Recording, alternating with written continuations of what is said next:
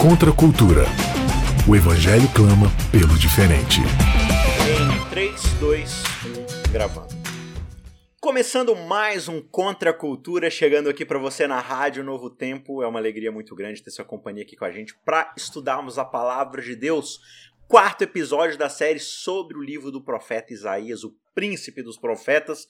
O profeta que teve aí um dos ministérios mais frustrantes, porque ele fala e ninguém escuta, ele está falando por vento, mas ao mesmo tempo ele está representando um Deus que está tentando falar com o seu povo e o seu povo não está dando ouvidos. A questão é, quando a gente olha para essa história, quando a gente estuda tudo isso, será que a gente vai dar ouvidos ou será que a gente vai repetir essa história? Essa jornada no livro de Isaías é um convite a gente repensar o que, que a gente está colocando no lugar da referência que é Deus. Quando a gente tira Deus do, do centro da nossa existência, a gente começa a ir atrás de outras coisas, a gente vai perdendo o nosso senso de quem nós somos, de qual é o nosso propósito, qual é a nossa missão, né? E é esse o contexto que está acontecendo aqui. No episódio anterior, a gente falou aqui sobre um pouco da vida do rei Acasi, o que está acontecendo aqui no contexto sociopolítico, está acontecendo algumas guerras, algumas intrigas, né?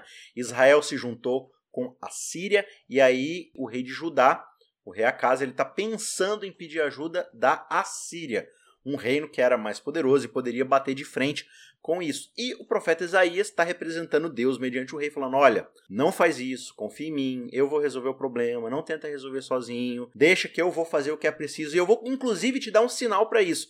Não, não precisa de um sinal, não, Deus, eu confio em você. É, confia, fala que confia, mas não está confiando de verdade. Porque na hora de confiar mesmo, você está aí fazendo suas estratégias, tentando costurar acordos, tentando se certificar aí de que você vai resolver o problema por conta própria. Então eu vou te dar um sinal. A Virgem vai dar luz a um menino que vai se chamar Emanuel. E a gente parou aí e é aí que a gente vai retomar no ponto dessa história aqui no livro de Isaías, fazendo a transição aqui do capítulo 7 para o capítulo 8 do nosso estudo.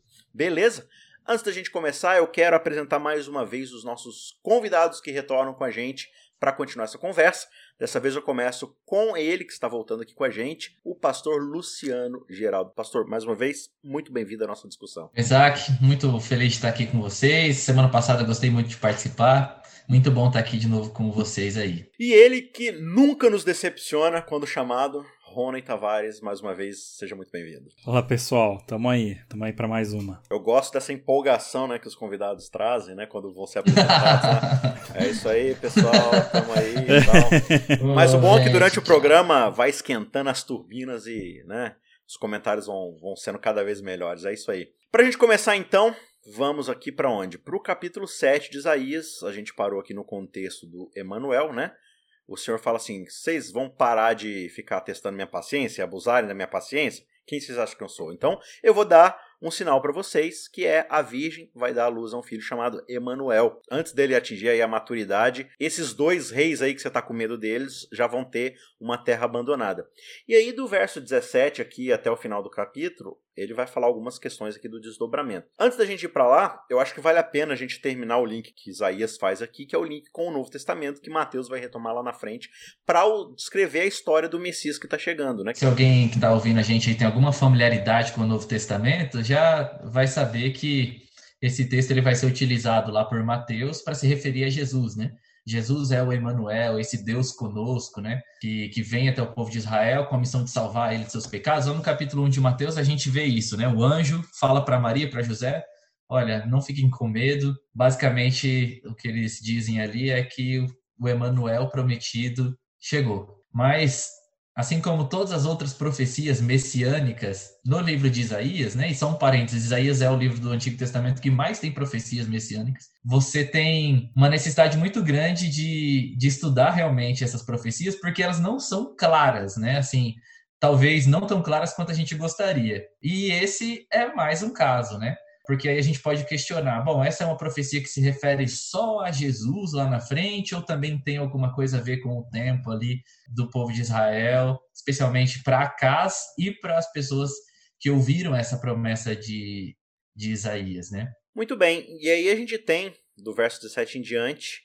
Deus admoestando aqui, né, novamente por meio de Isaías, falando da, das consequências que vão acontecer, porque a casa ele simplesmente se recusa a confiar em Deus. Ele diz que confia, ele diz que Deus é o Senhor e tal, mas ele não confia. E aí Deus está falando: olha, quem vai vir de fato para fazer uma grande diferença no impacto né, sociopolítico aqui da região é o rei da Síria. E ele diz: olha, naquele dia o Senhor assobiará as moscas que estão no extremo dos rios do Egito e as abelhas que se encontram na terra da Síria. Essa ideia aqui né, são, são figuras de linguagem que dão pra gente a, a, noção da grandeza da Síria, né? Ele tá falando aqui de enxames, né? Um enxame de abelha, um enxame de moscas, ou seja, é um exército assim que você vê assim aquela aquela nuvem de coisa passando e tudo mais.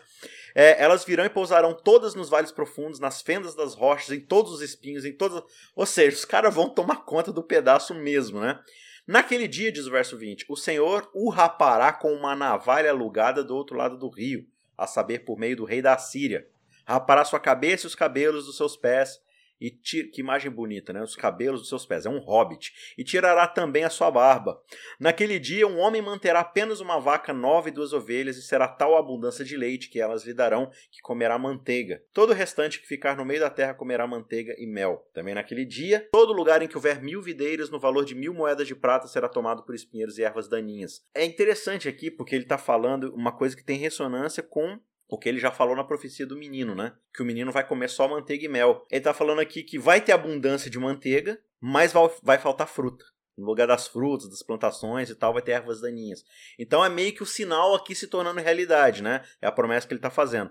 Com flechas e arcos se entrará aí, porque os espinheiros e as ervas daninhas cobrirão toda a terra. Quanto a todos os montes onde se costuma cavar com enxadas, para ali você não irá com medo dos espinhos e das ervas daninhas eles servirão para pasto dos bois e para serem pisados pelas ovelhas. Basicamente, o que ele está falando aqui é que a Síria está vindo num enxame e vai causar um impacto irreversível. E é com ele, com o rei da Síria, que eles deveriam estar se preocupando, ao invés de ficar com medo das brasinhas lá, dos, dos foguinhos de palha lá que estão queimando, lá que ele está morrendo de medo. Né? É, e aí a gente vê a gente estava até conversando aqui para ver exatamente onde se encaixa Isaías 7 dentro da, da sequência lá de 2 Reis 16, mas não, não tá claramente ali. Mas o que a gente consegue perceber, enquanto ele está recebendo essa profecia, Isaías está explicando para ele o que vai acontecer, ele está fazendo o quê? A ideia é genial. Vou me aliar com, na verdade, eu vou me aliar com a Assíria, a Síria com A, contra a Síria com S e Israel do Norte. Então, aquele que Isaías está falando, cuidado, que esse é o real perigo, é quem o rei está se aliando. Porque o rei acha que, que ele vê isso como politicamente o que faz mais sentido. Olha, eu tenho aqui um, um, duas nações que estão aqui fazendo pressão em mim, estão aqui nas minhas portas, então vou atrás de um cara mais forte para bater neles, né? Só que o profeta está falando, cuidado com esse cara mais forte porque ele vai ser um problema para você depois, né? E é interessante a forma como o texto fala aqui, tanto em, em 2 Reis 16 quanto 2 Crônicas 28, que fala como o, o rei, ele quando ele vai fazer essa aliança com a Síria, com A, o que, que ele dá para chamar a ajuda, a ajuda, desses caras é justamente os tesouros do santuário. Então ele entra no santuário, pega lá os tesouros, a, a, os, aqueles utensílios que eram usados em todo o ritual, o, o ritual sagrado do santuário, leva para esse rei, o, o Tiglat-Pileser, né? E fala: olha, tá aqui, me ajuda aqui para bater nos meus vizinhos aqui que eles estão vindo para cima de mim. Então, essa ideia de você levar os tesouros do santuário mostra não só ele fez o oposto do que Isaías falou que era o ideal a se fazer, mas como eles a ideia é que é ter uma substituição de Deus. Tipo, eu não preciso tanto do santuário quanto eu tô precisando agora desse amigo aqui. É meio que essa a ideia. Eu não vou testar o Senhor nosso Deus. Eu só vou pegar o dinheiro dele e dar para um rei pagão ali do lado. É. é. A piedade indo por água abaixo. Falsa piedade de novo. É, uma coisa que me chama atenção é a ironia, né? Trágica dessa ideia do, do, do, rei Acas, né? Vou me unir ao maior império, né? Ou aquele império que estava enriquecendo mais, tal, como se fosse assim, bom, vou me aliar e ali eu estarei seguro, né? E agora então vai perceber através de Isaías que o império não tem amigos, né? o império ele vai utilizar a, a, a, sua ajuda até onde lhe convém, mas quando ela quiser te atropelar, vai te atropelar sem te perguntar, né? Agora, essa alternativa que foi para ele uma segurança é, na verdade, uma falsa segurança, assim como a piedade dele era uma falsa piedade, né? Ele acaba agora sendo traído pelo, pelos assírios, porque os assírios, na verdade, são instrumentos na mão de Deus para trazer juízo para o próprio povo, né? Isso é uma coisa que a gente vai, vai perceber aqui. Agora, outro detalhe que também está dentro desse, dessa transição né, entre o capítulo 7 e o capítulo 8 é que Acas ele abre mão. Ele abre mão de fazer parte dos planos de Deus, abre mão da casa de Davi, abre mão da aliança de Deus, inclusive de fazer parte da linhagem do Messias, né, que viria mais à frente, o Emanuel. E Deus fala: olha, o sinal vai ser o seguinte: vai vir o Messias e ele não depende de você, porque vai vir de uma virgem. Então você tem várias ironias aqui no texto, né? De Acas respondendo diante das decisões que ele tinha que tomar, mas como ele escolhe rejeitar a Deus, confiar em si mesmo, a gente vê é, como a, a, a sabedoria do, do, rei Acas se torna em tolice, né? É, ele se torna, na verdade, um idiota, porque as escolhas dele trazem mal para ele mesmo e para todo o povo. Eu acho muito interessante a gente olha é, como um povo, dentro de um contexto desse, desenvolve uma consciência religiosa dessa maneira, porque a gente vê os povos pagãos usando os deuses como ferramentas políticas, né? E a gente tem no meio de um, de um contexto desse um povo chega à conclusão de que na verdade a ferramenta política é ele e que quem está mexendo as pedras no tabuleiro é o Deus que eles adoram, né? Então a gente vê a, a, em Israel invertendo toda a lógica do, dos pagãos, né? pelo menos do ponto de vista dos profetas, né? Que estão falando do ponto de vista de Deus. É, eles se veem como o, o, as pedras no tabuleiro. Então, é, essa mudança de perspectiva é, é importante, porque, de outro ponto de vista, quando Israel vai para o exílio e coisa assim, a gente vê, ah, isso foi uma derrota de Deus. Mas do ponto de vista do israelita, quando eles vão para o exílio, eles falam: puxa, nós não fomos uma boa ferramenta na mão de Deus e agora ele está usando outras ferramentas. Ele tirou a gente do, da jogada e ele continua jogando, né? Então é interessante você se ver, você ver a sua vida e o seu contexto, na verdade, como Deus atuando na humanidade e você sendo convidado a participar, como a Cas foi, e as suas decisões, na verdade, só interferem o quanto você pode participar ou não desses planos, porque eles vão acontecer, né? Você não é o cara que está mandando de verdade. Você não é o cara que está realmente fazendo as jogadas. Você é uma peça. É, o que é triste, né? De, a, forma como a K se porta aqui o tempo todo, né? Como vocês já mencionaram, o cara vai lá e pega aquilo que é de Deus. Você tem o próprio Deus vindo falar com você, né? Por meio de Isaías. Te admoestando e fala assim: olha, confia em mim, eu vou resolver. Tá aqui um, vou te dar um, um sinal. Não, ele pega o tesouro do tempo, que é irônico que lá no capítulo 6 com, com o seu pai, né, o seu avô, é, você tem lá a mensagem de Isaías enxergando lá Deus presente em todo o tempo, a sua glória enche toda a terra, ele fala, ele resolve, ele tá, tá resolvendo todas as coisas. Aí ele vai lá, pega esse tesouro, leva para o rei, não só presenteia o rei com o dinheiro para o rei fazer, né, o rei da Assíria, para ele fazer o que ele já ia fazer mesmo, porque ele já o império dele já estava em expansão, ele já queria tomar conta de tudo. Ah, você está me pagando para eu fazer o que eu já ia fazer mesmo? Ah, que triste, né? E ainda por cima, o cara fala algo que tem uma certa ironia aqui dentro de todo o contexto da história de Israel, que é: Olha, rei da Síria, eu, rei de Judá, sou seu servo e seu filho. Ou seja, eu estou aqui para te servir, eu sou aqui o teu humilde servo, né? Faça comigo o que você achar melhor, mas vem me ajudar contra aqueles que se levantam contra mim. Ô Luciano, isso mostra o quanto a identidade de Israel, no caso aqui Judá, tá se perdendo assim, a um ritmo alucinante, né? Sim, e como reflexo desses péssimos reis, né, que vêm para liderar o povo e levam os caras para ruína. Você tem essa nomenclatura, né, de pai e filho e de servo também, né? Na verdade, ele diz que vai ser servo e filho, né, do, do rei da Assíria essa nomenclatura é muito importante e significativa porque ela está presente nas alianças do mundo antigo, né? De como funcionava essas alianças, alianças políticas, mas também quando Deus é, livra o povo de Israel lá no Egito, ele faz uma aliança com Israel porque basicamente Deus ele queria ser o rei de Israel e queria transformar aqueles escravos em um reino. E eles topam naquele momento a fazer isso, né?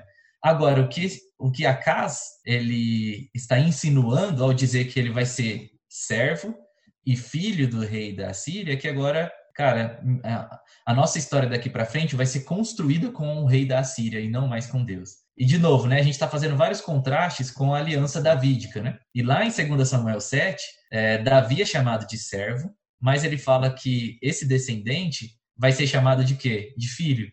Eu lhe serei por pai e ele me será por filho. Então você vê o cara indo completamente é, numa direção completamente oposta dos planos de Deus, inclusive, a gente precisa ressaltar isso aqui, dos planos de salvação, né? Porque era através de Davi, dessa aliança que Deus faz com Davi, que viria o Messias para salvar os pecados do o povo de seus pecados, né? A gente vê esse rei sendo caracterizado como um tolo e Deus demonstrando a sua fidelidade para com a casa de Davi, para com os planos dele desde o início da história. Né? Então, cara, isso é muito significativo e o que o rei está fazendo aqui não é pouca coisa. É uma decisão séria. Mas além dessa fidelidade de Deus, eu destacaria essa iniciativa de Deus de falar com ele, mesmo ele tendo essa trajetória tão ruim, né? Ele começa mal o seu reino, oferecendo um filho como sacrifício, mas mesmo diante de tamanha maldade que esse rei está demonstrando, Deus ainda tem a iniciativa de falar, profeta, vai lá e insiste com ele um pouco mais. Que tem a ver, Isaac, com o que você falou no início, né? De que Isaías é um profeta que vai falar, vai falar praticamente para as paredes, né? Mas ainda assim é a história de um Deus que está tendo a iniciativa de buscar o seu povo. Então, no livro de Isaías, isso fica muito claro, né? O pastor está indo atrás da ovelha perdida, está chamando, está gritando, está perseguindo, está dando chances, mas a gente vê um Israel insensível, né? Reis insensíveis à voz de Deus, e essa é a tragédia principal dessa, dessa época. E, e, aí a gente vê, por exemplo, como o restante da história de Acas vai só em decadência por causa dessas decisões aí que o Luciano pontuou, né? Essa profecia de Isaías, que a gente está vendo lá do capítulo 7 e 8, né? Acontecem por volta do ano 734 antes de Cristo, né? Lembrando que antes de Cristo é, é o contrário que a gente vai contando, né? Então, é, Passam ali cerca de dois anos, a Assíria invade a, a capital Damasco, a capital da Síria com S, né? Então, é, a gente já tem essa aliança entre Israel e Síria é, já sendo destruída ali em dois anos. Só que a história não para por aí. Passa de, mais 10 anos, quer dizer, 12 anos depois da profecia, lá no ano 722, a gente tem a Assíria continua crescendo e ela destrói completamente todo Israel do Norte. Né? E aí acaba a história de Israel do Norte. Sobra só Israel do Sul. Então a gente tem Israel do Norte, tem essa história, como a gente estava comentando, só tiveram reis ruins. Então lá desde 922, quando separa, passa 200 anos de decadência desse reino, né, fazendo essas alianças e tal. A gente tem os profetas no Reino do Norte, né, tentando trazer o povo de volta, mas não vai. E aí a gente tem a destruição finalmente em 722. Então, o que, que é, o que, que a gente está vendo? De fato, a profecia se cumpre, a profecia de Isaías, falando que, olha, eles vão desaparecer logo, fica tranquilo, eles não são um problema, são os, os dois é, pedaços de, de madeira fumegante, né? Então, em pouco tempo, a ameaça é, sírio-israelense é destruída. Só que a ameaça assíria só cresce e vai se tornar um problema depois também para ajudar. No meio desse processo todo, a gente tem aqui as admoestações contínuas de Deus, né? Ainda com Isaías falando para as paredes, mas a gente tem no início do capítulo 8 mais, um, mais uma estação, mais uma exortação, mais uma tentativa divina de chamar uh, a Cas para o arrazoamento, né? E ele diz assim, no verso 1, Pegue uma tabuleta grande e escreva nela de maneira inteligível, Maer Salas Rasbas. Como testemunha fidedigna, chamei o sacerdote Urias e Zacarias, filho de Geberequias. É irônica que ele chama esses Urias aqui, porque esse aqui é outro pau mandado que, se você for ler lá em Segundo Reis, você vai ver que o cara ajuda o rei lá a trocar o, os móveis do templo para colocar mobília pagã que ele pega lá em Damasco, né? Enfim, dá uma lida lá no capítulo 16. É, é, enfim, a casa é só bagunça, né?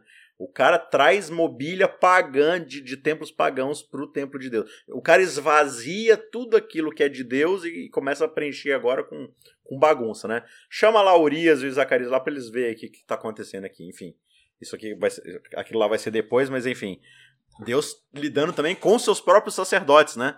Tentando exortar os próprios sacerdotes. Então tive relações com a profetisa, Isaías falando. Ela ficou grávida e deu à luz a um filho. E o Senhor me disse: Ponha nele o nome de Maer Salal Rasbas, aquele mesmo nome que ele mandou escrever na tabuleta, né? Porque antes que o menino saiba dizer papai ou mamãe, as riquezas de Damasco e os despojos de Samaria serão levados ao rei da Síria. Aqui nesse nome, como na maioria desses nomes aqui que estão acontecendo no ministério de Isaías, a gente tem um significado mais uma vez que ele vai explicar aqui pra gente. Quais são as implicações disso aqui para a história de Acas? Eu acho que no verso 4 a gente tem um pouquinho do, do, do significado do nome do filho, né? De, acho que de maneira um pouco mais clara. Uma tradução aí, em algumas versões da Bíblia, tá rápido despojo, presa segura, né? Um negócio assim. É, e aí a gente fica com aquela interrogação na cabeça, né? Quando a gente lê, meu, o que que significa? Então, só lembrando, no capítulo 7, o filho de Isaías é uma mensagem para o rei Acás.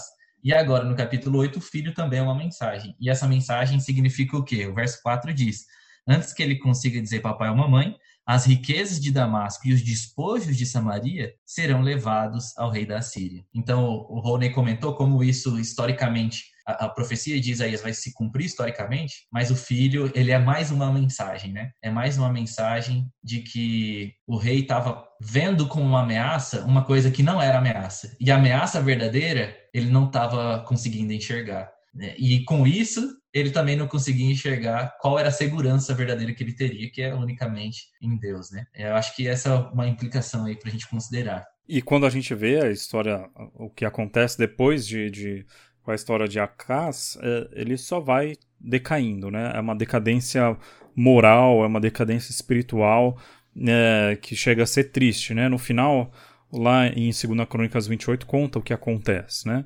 Depois dele ter levado os tesouros do, do santuário pro, pro rei da Assíria, ele fecha as portas do santuário e ele destrói o, as outras coisas que tinham ali no. Ele praticamente deixa o templo todo detonado e trancado.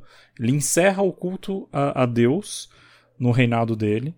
Né? E ele constrói é, altares para os outros deuses, deuses da Síria, que tinha sido derrotada, e da Assíria, então se torna um rei totalmente paganizado, e a gente vê aqui como é, o resto da vida dele é toda uma, uma vida conturbada, é, só tem guerras e só tem destruição, e aí no final das contas ele morre, e aqui ainda diz que nem sequer ele é sepultado junto do, dos seus ancestrais, né, na, na, na casa do, dos reis e dos, do, dos príncipes de Israel.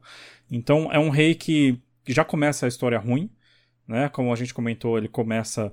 É, ele já é descrito logo lá no começo como um rei que oferece seus filhos como sacrifício, passa os filhos pelo fogo, né?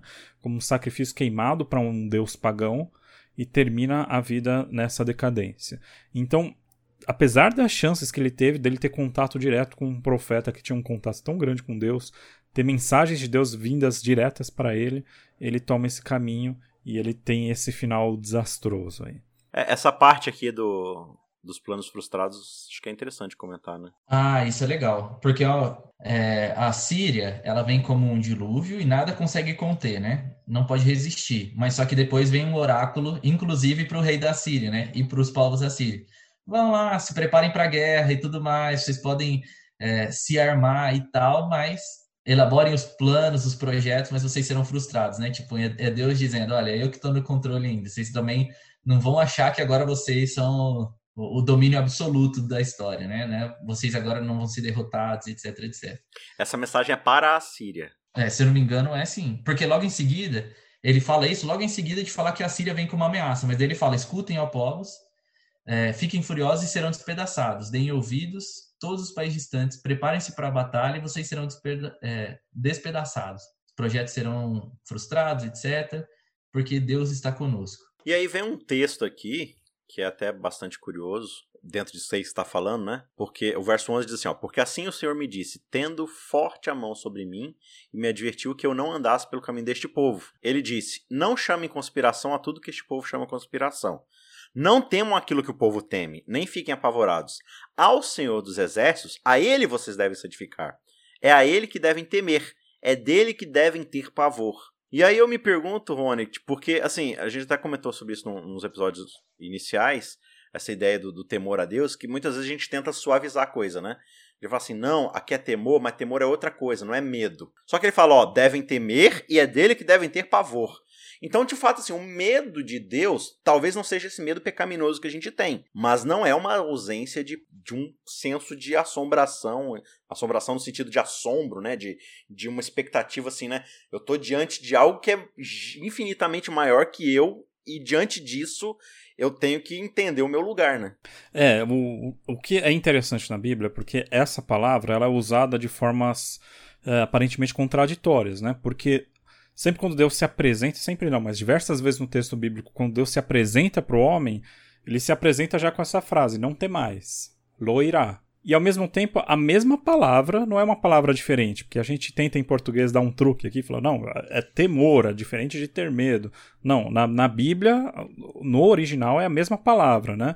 Ao mesmo tempo, o homem que é o, o homem religioso, considerado justo, aquele homem de fé, ele é descrito como homem que teme a Deus. Então é, é a mesma palavra, né? Então você deve temer e não temer ao mesmo tempo.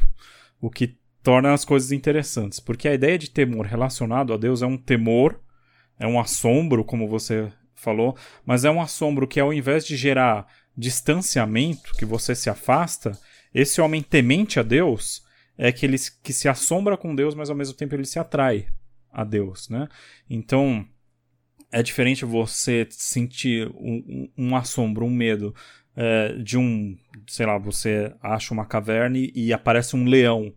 Você sai correndo nem olha para trás. Você quer se distanciar, você quer fugir desse leão, porque o leão quer te destroçar, quer te destruir. Esse é um medo. Mas tem uma outra ideia de medo, que é uma ideia um pouco mais complexa, que é a ideia que é aplicada aqui no temor do Senhor, a ideia de medo de Deus, é quando eh, tem um autor que comenta, né, que quando você sobe numa montanha e você vê aquele cenário imenso, você tem aquela sensação de imensidão, você tem aquela sensação de que você é pequeno demais em relação àquilo, mas a vontade que você tem é de você pular e sair voando, você quer alcançar esse infinito. Você quer fazer parte daquilo, né? Então você tem um temor que é um assombro, mas é um assombro que não te dá o distanciamento, te dá uma sensação de que você está no lugar errado, porque você percebe melhor a si mesmo, a sua pequenez, né? Então, esse temor, que é o temor do Senhor, é um temor muito interessante da gente pensar. É um conceito que não é um conceito muito comum na nossa cultura. É um temor que deve ser temido, né? um temor que deve ser experimentado quando a gente é, quando a gente está em contato com Deus. E a gente comentou um pouco é, no, no, episódio 2 o que, que acontece com Israel, né? Israel perde a noção, a, a, identidade de quem eles são, né? Porque eles param de confiar em Deus. E aí eles tiram Deus da comparação, então eles não se comparam mais com Deus, né? Eles perdem esse temor ao Senhor. E isso faz com que eles perdem a identidade deles. Perdendo a identidade deles, eles perdem a missão que eles têm dentro da aliança e tal. Com Isaías acontece o contrário, né? Ele entra no templo em visão, tem o temor de Deus, ele fica assombrado com quem Deus é, e aí ele ganha um grau de comparação. Ele consegue agora se comparar com Deus. E no meio dessa comparação, o resultado que ele chega é: ai de mim. Se depender de mim, eu nem existo, né? Tipo, acabou aqui para mim. E por ter esse senso desse temor a Deus, é que ele vai entrar na sua missão, porque ele recobra sua identidade. E aí, quando Deus chama, ó, eu vou enviar quem? Ele fala assim: pode me enviar. O seu mistério vai ser frustrado, porque você vai falar ninguém vai ouvir. Não, mas eu, eu comigo mesmo não sou nada. Tipo, o que vier disso aqui para mim é lucro. Dentro dessa relação com Deus aqui, pode me mandar pra morte, pode me mandar para falar pras paredes. Eu já entendi que eu, eu sou um servo de Deus. E sendo servo de Deus, eu posso até falar para as paredes, não importa. Se Deus mandar falar para as paredes, eu vou falar para as paredes, né? E, e, esse esse final aqui do capítulo 8, é, Deus está falando esse convite mais uma vez, né, gente? Vocês devem temer a mim, voltem-se para mim. Se vocês conseguirem olhar para mim de novo, é, é a serpente no deserto, né?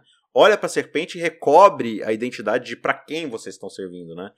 E aí ele fala: olha, guarde bem o testemunho, cele a lei entre os meus discípulos. Ele começa a falar um pouco aqui, voltando até aqui no verso 14, de novo a ideia do Messias. Ele fala assim: olha, ele será. Do nada ele muda aqui, né? O Senhor dos Exércitos, a ele vocês devem santificar. Ele será um santuário para vocês, mas será pedra de tropeço e rocha de ofensa. As duas casas de Israel. Será lá se a armadilha aos moradores de Jerusalém essa expressão que Pedro vai usar lá na frente, né? E o próprio Jesus falar a pedra que os consultores rejeitaram, a pedra de tropeço e tudo. Muitos deles tropeçarão, cairão, serão despedaçados, serão enlaçados e presos. Guarde bem o testemunho e cele a lei entre os meus discípulos. Esperarei no Senhor, que esconde o seu rosto da casa de Jacó.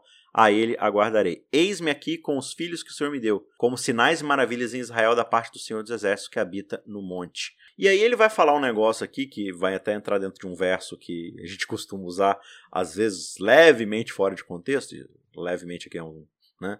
É um eufemismo, mas ele fala que, olha, quando disserem a vocês, consultem os médiums e os adivinhos que sussurram e murmuram, será que um povo não deveria consultar o seu Deus? A favor dos vivos se consultarão os mortos? A lei é o testemunho. Se eles não falam segundo esta palavra, jamais verão a luz do alvorecer.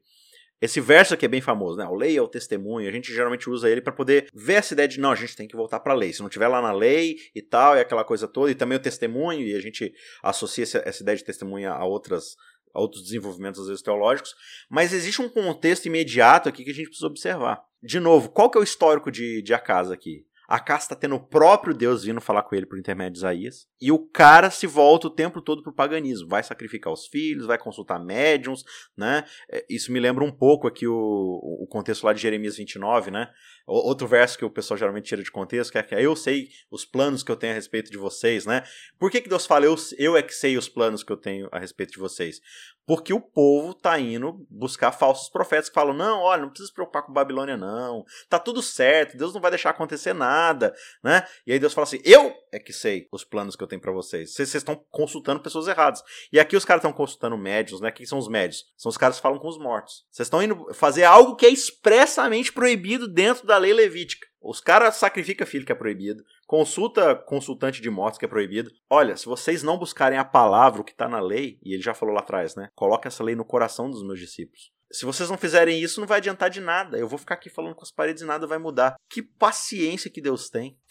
que longanimidade que ele tem de continuar exortando o seu povo a se voltar para ele. É, e engraçado que esse, esse texto aqui, onde o profeta fala: olha, é, voltem-se para o Senhor, para a lei, para o testemunho, vem logo em seguida da gente ver, a gente já falou disso aqui nesse capítulo, é, quanto o rei Acas se envolve em maus lençóis nas escolhas e confiando na sabedoria dele mesmo, né? É, então você vê o povo de Israel meio que se voltando para um, um, destino diferente do que o profeta está falando. Né? Eles estão consultando uma outra fonte de conhecimento, de, de previsão do futuro, sendo que Isaías está falando: olha, a, a consequência da rejeição da lei é o exílio, é a destruição pelos, pelas nações é, aqui ao redor, porque tudo isso já estava escrito na Torá, né? Já estava escrito na lei desde o firmamento da aliança lá no início de tudo. Deus ele já abre o jogo, né? Tem as bênçãos, tem as maldições e quando sobrevir essas coisas sobre vocês, saibam reconhecer o que está acontecendo.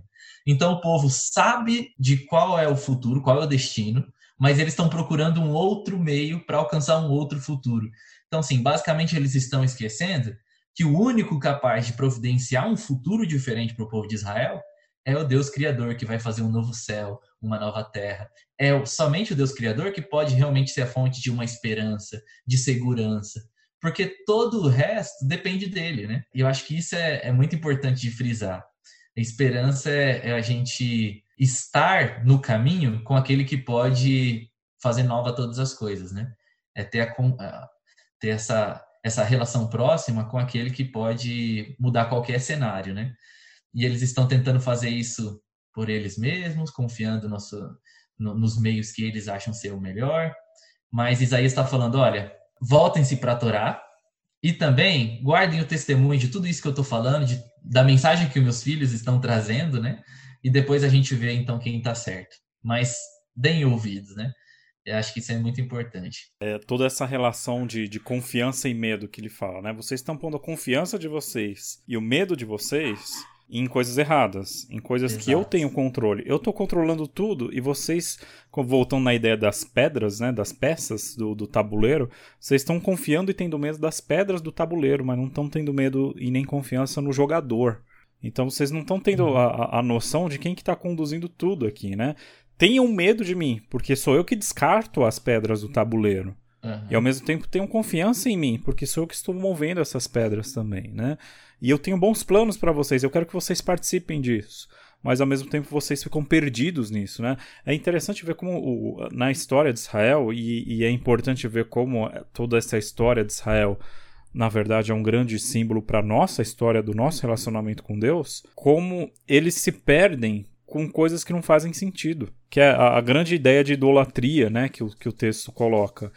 Vocês estão aí, se vocês pegam um pedaço de pau, que é uma criação, vocês esculpem um pedaço de pau, que é algo que você faz, e aí você dobra o joelho e, se dobra e adora esse pedaço de pau. E aí o Senhor do Universo, que criou o pedaço de pau, criou você e criou tudo, tá lá em cima falando: Eu tô aqui, meu amigo, o que você tá fazendo? Para que, que você tá adorando esse pedaço de coisa que você mesmo é, moldou a partir de criações que foram, são minhas, né?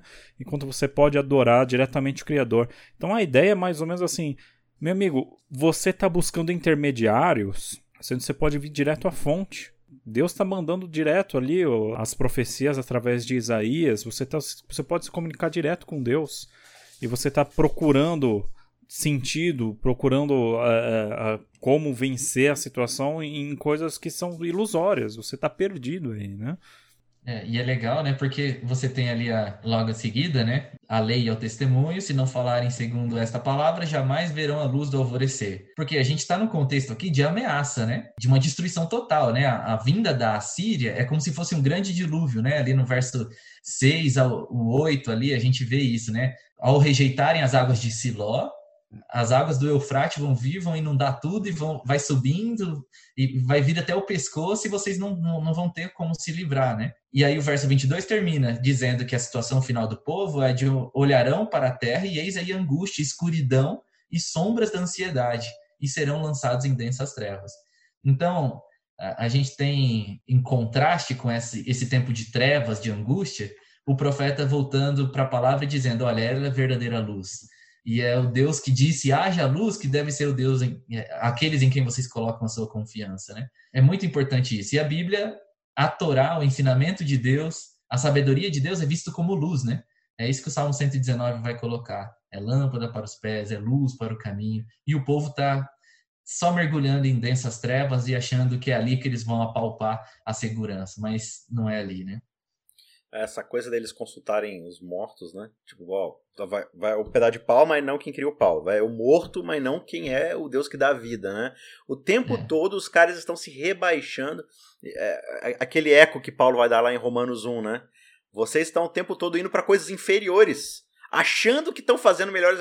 Achando-se sábios, tornaram-se tolos. Por quê? Você tem algo uhum. maior, você busca o que está mais embaixo. Né? Você tem algo superior lá em cima, você vai buscando. Você tem algo lá na luz, você vai buscar o que está nas trevas. E a gente acha irônico essa coisa de idolatria, né? A gente acha muitas vezes que não, idolatria é um. tá aí um pecado que hoje não existe mais esse problema, né?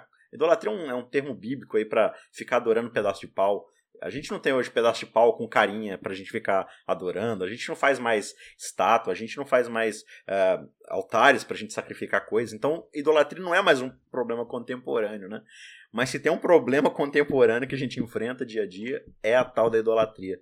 Porque qualquer coisa que a gente coloca no lugar do Deus de Israel, o Deus dos exércitos, é um ídolo. Por quê? Porque ele vai moldar a nossa forma de enxergar as coisas, as nossas decisões. Né? A Acas tinha seu ídolo. É, e esse ídolo era só uma projeção daquilo que já estava no seu coração, né? Ele era aquele que iria resolver os problemas. O ídolo dele era ele esse mesmo. Esse é o problema, né? É, acho que é, você falou muito bem, Isaac, a essência da idolatria é essa, né? Você substituir o Criador passando a adorar a criatura. E esse é, é, esse é o grande problema da humanidade desde o primeiro problema, né? Que foi a entrada do pecado lá em Gênesis 3. É, Deus, ele na sua, na sua sabedoria, ele fala: isso é bom e isso não é bom. E aí vai lá o ser humano e fala: isto, isto que Deus falou que não é bom, eu digo, não, é bom sim. E aí é, o ser humano lá no início toma para si a prerrogativa de, bom, eu sei determinar as coisas, eu sei aquilo que é melhor, aquilo que não é. O criador pode ter um palpite, mas eu tenho a palavra final, né? E aí que todo negócio vai por água abaixo e a gente vê as consequências disso, não só na história do povo de Israel, através dessas histórias aqui, mas na, na nossa própria vida, né? Toda vez que a gente passa a confiar mais nos nossos conselhos do que buscar a sabedoria de Deus, de certa forma a gente tem replicado esse mesmo padrão da idolatria, né? A gente está tirando, colocando Deus para o lado e se tornando o centro da nossa realidade, o centro de todas as coisas e tá aí o nosso grande erro, por isso que a gente ainda passa por tantos perrengues, né? É, a gente vê como é, é, melancólico esse final de Acas, né? É um sujeito fazendo parte de, de, um, de um período importante da história de Israel, podendo participar dessa história, tomar boas decisões, mudar o rumo do, da, da nação dele, mas é, se perdendo e focando em coisas tão, tão sem sentido, né? E a gente vê no final da história ele adorando os deuses das nações que, que ele mesmo ajudou a, a, a, a se desfazerem, como a própria Síria, fechando o santuário e quando eu, eu vejo tudo isso, eu, eu olho para nossa vida e fico pensando, né? Será que eu sou uma barata tonta perdida, assim, também? Porque tem um caminho tão claro e a gente tira a atenção dessas coisas. A, a vida é uma eterna distração. A gente tá o tempo todo distraído de algo que é extremamente importante, que tá lá, que é o caminho, que tá que está visível e a gente se distrai o tempo todo. A vida de Acaso foi toda uma distração e ele acabou sendo só uma pessoa que não fez o que ele poderia ter feito e acaba se perdendo e desaparecendo da história e dos registros e até mesmo dos túmulos ali dos, dos reis de Israel. E, e enquanto a história vai seguindo sem ele, né? Essa é a grande exortação que a Bíblia faz, né, por meio de Isaías, para o rei, para a casa de Davi, para o povo de Israel, mas ela encontra eco hoje para a nossa realidade, né? Para quem a gente está voltando a nossa confiança, a nossa atenção. Esse é o pecado mais antigo que existe e é o pecado que a gente vai lutar até o final da história desse mundo, da história do pecado, né? Em quem a gente vai de fato depositar a nossa devoção, a nossa confiança? Será que a gente vai confiar na nossa habilidade de empurrar uma peça aqui outra ali, ou a gente vai olhar para cima e ver a mão que de fato está conduzindo o rumo dessa história? Será que a gente vai confiar nesse Deus? Será que a gente vai temer a esse Deus de forma bíblica, de forma complementada? Ou a gente vai de fato continuar prestando atenção na nossa habilidade de fazer as coisas? Essa é a pergunta que a gente tem que fazer a cada vez que a gente acorda, a cada vez que a gente vai tomar uma decisão. Eu espero que você possa voltar-se para a palavra, para o testemunho de Deus, para a sua palavra ali que está o tempo todo nos exortando a tomar boas decisões, confiando nesse Deus. Eu espero que você faça boas decisões com a ajuda do Espírito de Deus. A gente se vê na semana que vem para continuar esse estudo, lá no capítulo 9. Você é nosso convidado para voltar. Um abraço a todos vocês, amigos, mais uma vez. Muito obrigado. A gente se vê por lá. Um abraço. Tchau, tchau. Fique com Deus. Contra a cultura. O Evangelho clama pelo diferente.